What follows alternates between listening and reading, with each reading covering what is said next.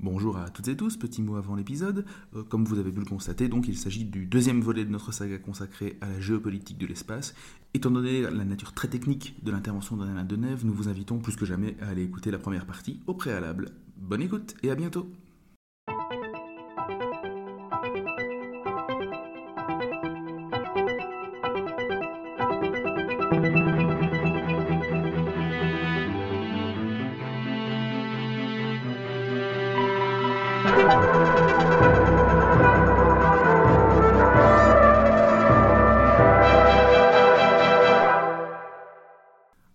filigrane, en fait, de votre réponse se trouve également la crainte de ce qu'on pourrait appeler une surpopulation satellitaire. C'est-à-dire qu'il y a tellement de satellites en orbite qu'à un moment donné, la question se pose de savoir si on pourra encore en mettre de nouveaux.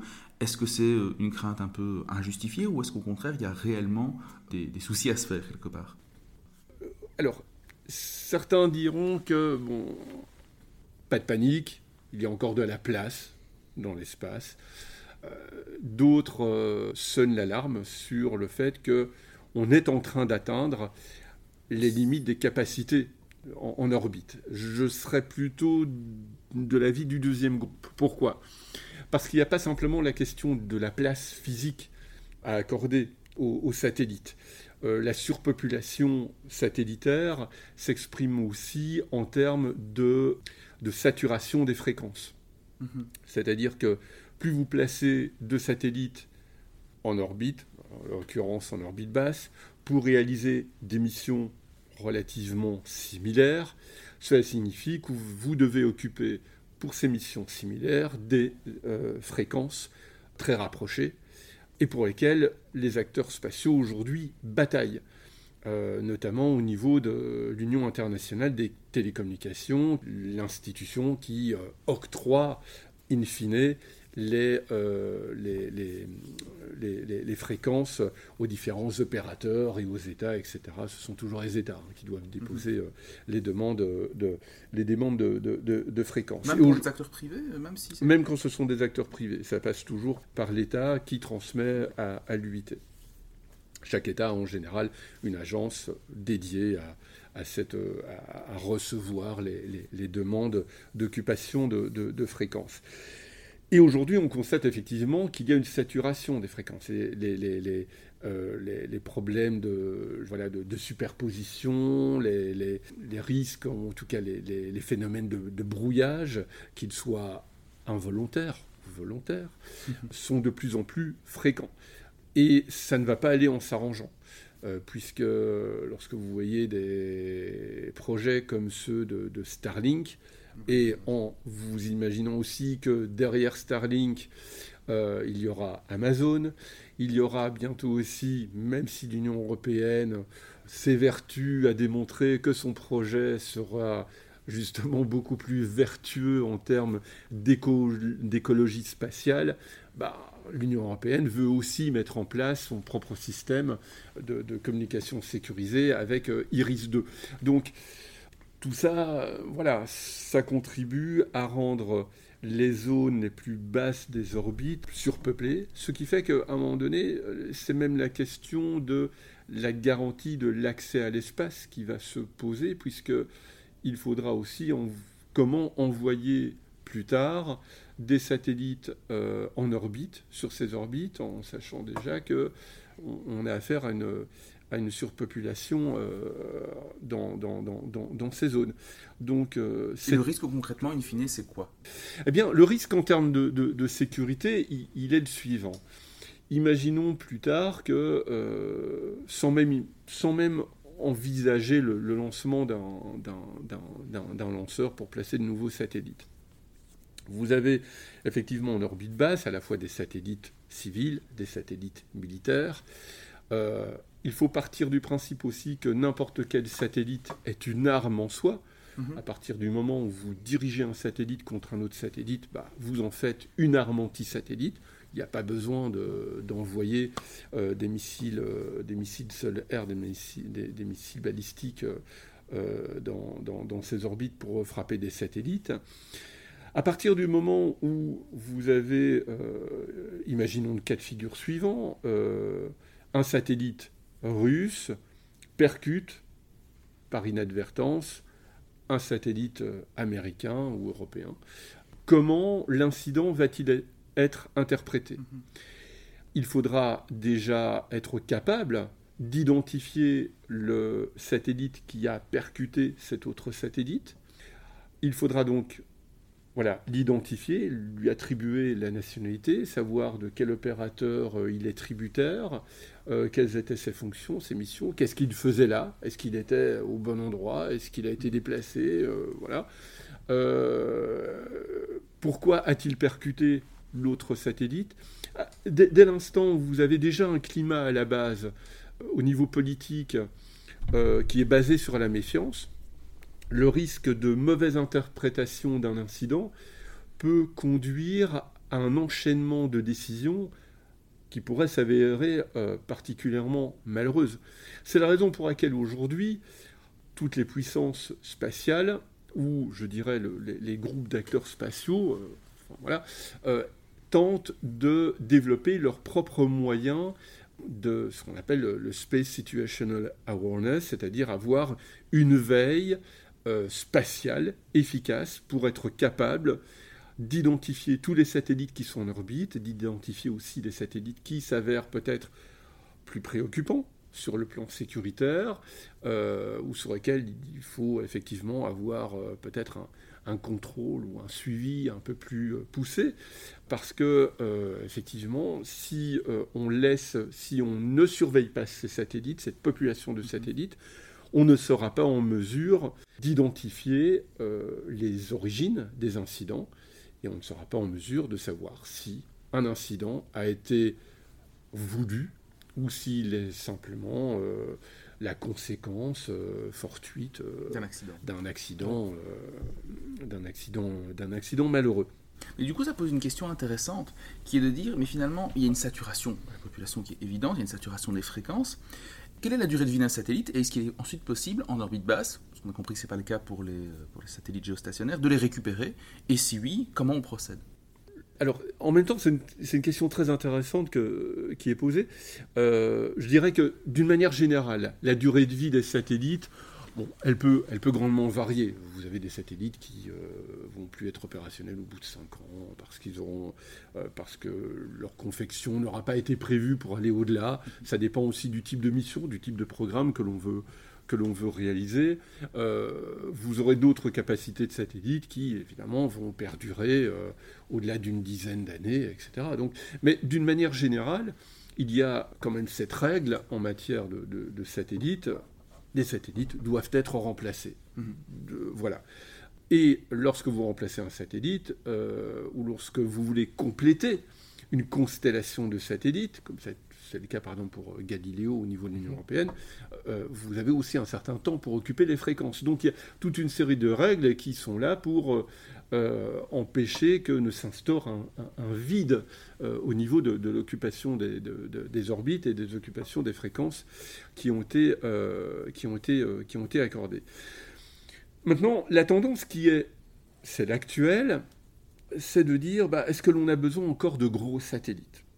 On sait qu'avec la démocratisation des technologies, avec la miniaturisation aussi, dont a bénéficié l'industrie euh, des satellites, on est capable hein, de, réaliser bah, des petits satellites hein, qui tiennent, euh, je dirais, qui, font l'équivalent, je dirais, d'une balle de handball.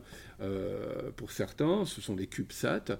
Alors, si je parle d'un cube, évidemment, le, l'association avec un, ballon, c'est, moins pertinent. voilà, donc on les appelle les, les, CubeSat. Ce sont des satellites qui, effectivement, sont capables de réaliser un certain nombre de missions, parfois de de haute technologie ou parfois de moindre technologie, mais ça dépend aussi de, de quoi on a besoin.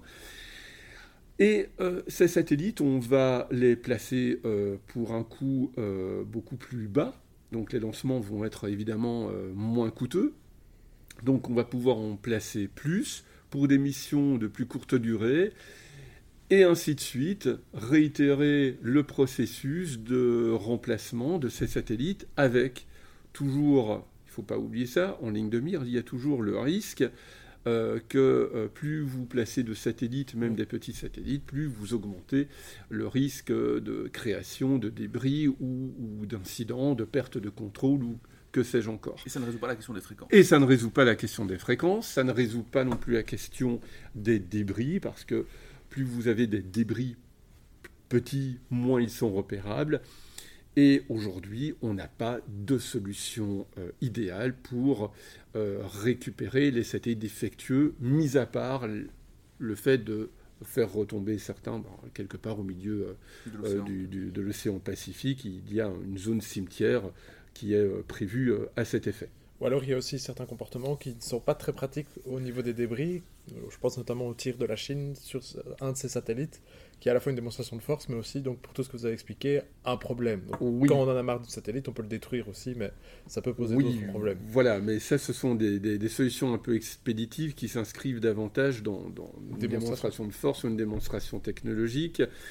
Alors, il faut bien admettre que... Euh, pour euh, parler, parler, un peu euh, familièrement en termes de cochonnerie spatiale, les, les, puissances pionnières euh, n'y sont pas allés de main morte à une certaine époque. Euh, je rappelle quand même euh, tous les essais nucléaires qui ont été réalisés stratosphériques, hein, tant par les, par les Américains que par les Soviétiques, jusqu'au moment où on s'est rendu compte que comme on avait créé bah, une, nouvelle ceinture électromagnétique avec tous ces essais et qu'on était en, train de projeter, d'envoyer des hommes dans dans l'espace, dans, dans la ligne, c'était pas idéal.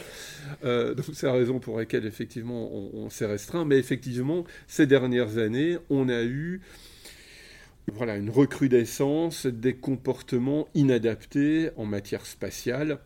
Évidemment, il y a en, 2007, euh, si je ne m'abuse, ce, test qui avait été réalisé par euh, la Chine contre l'un de ses satellites euh, obsolètes, qui était tout simplement, c'était tout simplement une démonstration de force vis-à-vis des États-Unis, qui venait de produire un document dans lequel effectivement ils rappelaient en fait leurs ambitions au niveau spatial, tout en rappelant également que les négociations au niveau des Nations Unies pour un réaménagement justement des traités de l'espace afin de faire correspondre ceux-ci euh, aux attentes des nouveaux acteurs du spatial, ben, voilà, ces négociations ont été bloquées.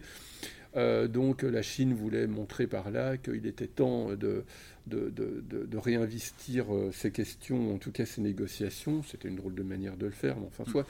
Par la suite, effectivement, les États-Unis ont répliqué à leur tour en, menant un, un, essai à peu près similaire. Vous avez aussi euh, d'autres formes euh, d'attitudes euh, non responsables, qui sont celles de, la Russie, par exemple, qui, à partir de 2017, bon voilà, ce fameux satellite Lutsch Olympe, qui s'est placé euh, à côté d'un satellite euh, de télécommunication d'imagerie satellite franco-italien Artemis pour récupérer, semble-t-il, des informations. Voilà, c'est un Olympe, bah, le problème n'est toujours pas résolu, c'est un, un satellite qui euh, procède toujours à son petit parcours. Hein. Il fait son trajet tranquillement entre différents satellites, pas simplement les satellites européens occidentaux, y compris des satellites indiens. Il s'en rapproche on ne sait pas trop ce qu'il fait, on ne sait pas trop ce qu'il récupère comme information. Mais ce qui est marrant, c'est qu'il est visiblement donc intéressant. Il est possible techniquement de passer d'une orbite à l'autre, en tout cas de, oui, tout, déplacer. Tout, à fait. Il, y a, il, y a, il y a cette capacité à, le faire. Alors évidemment, il ne, réalise pas des, grandes envergures de déplacement, mais il a cette capacité, malgré tout, d'être à proximité d'une d'être dans une proximité utile d'un satellite pour quel qu'il soit d'ailleurs, quelle que soit la nationalité, pour récupérer toutes les informations qui pourraient être récupérées. Avec, à cela s'ajoute aussi la, réticence des, euh, des, États dont les satellites ont été espionnés, c'est-à-dire qu'on met du temps en général avant de reconnaître qu'il y a eu un problème de sécurité sur un satellite, d'autant plus lorsque le satellite est un satellite militaire, euh, ça, fait mauvaise impression. Euh, mais ça fait aujourd'hui partie du jeu. La Chine multiplie aussi, par exemple, ici ce ne sont plus des démonstrations de force, ce sont surtout des démonstrations technologiques. Euh, multiplie par exemple cette démonstration technologique en montrant qu'elle est capable, euh, et si je pense, si je ne me trompe pas, elle a fait ça en orbite géostationnaire, à manipuler ou à déplacer un satellite à l'aide d'un autre satellite. Elle a été aussi capable de mettre en œuvre un bras robotique pour intervenir sur un satellite. Euh, et, ça me conduit justement à évoquer la, militarisation. Et l'un des problèmes majeurs qui va se poser dans les années à venir, euh, si tant est qu'il ne se pose pas déjà, c'est la question des manœuvres, des technologies de manœuvre co-orbitales.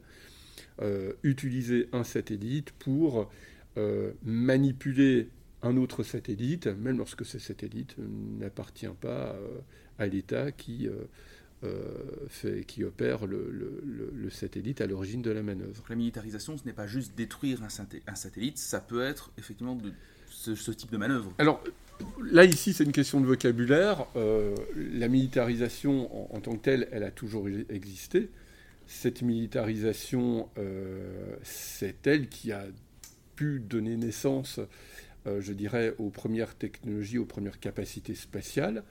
Euh, après, évidemment, ce dont on parle aujourd'hui, c'est le risque d'arsenalisation, mm-hmm. c'est-à-dire que on transforme des satellites en véritables armes, c'est-à-dire des, satellites qui sont euh, transformés ou qui sont euh, dès l'origine destinés à réaliser euh, des missions militaires offensives contre d'autres satellites. Hein. donc, vous avez pas mal d'auteurs ou d'articles aujourd'hui qui, parlent justement du risque d'une guerre spatiale, c'est-à-dire d'une guerre qui pourrait considérer euh, l'espace comme un euh, domaine opérationnel comme un autre. Et c'est d'ailleurs ce qui a été reconnu euh, par la stratégie spatiale de l'OTAN en 2019, dans laquelle il est effectivement, on identifie le spatial, les, orbites, comme un champ opérationnel possible dans, un prochain, dans le cadre d'un prochain conflit qui viendrait, qui, viendrait à éclater. Et ce risque est d'autant plus grand que vous avez évidemment vous avez un nombre croissant d'acteurs spatiaux qui vont aussi développer leurs propres capacités pour défendre leurs relais satellites et tout ce qui permet à leur société, à leur économie, à, leurs finances aussi de, fonctionner, mm-hmm. euh, de fonctionner correctement. Voilà donc pour la deuxième partie de notre tour d'horizon consacré à la géopolitique de l'espace. J'espère que celle-ci vous aura plu. Et nous nous retrouvons donc la semaine prochaine pour la troisième et dernière partie. A bientôt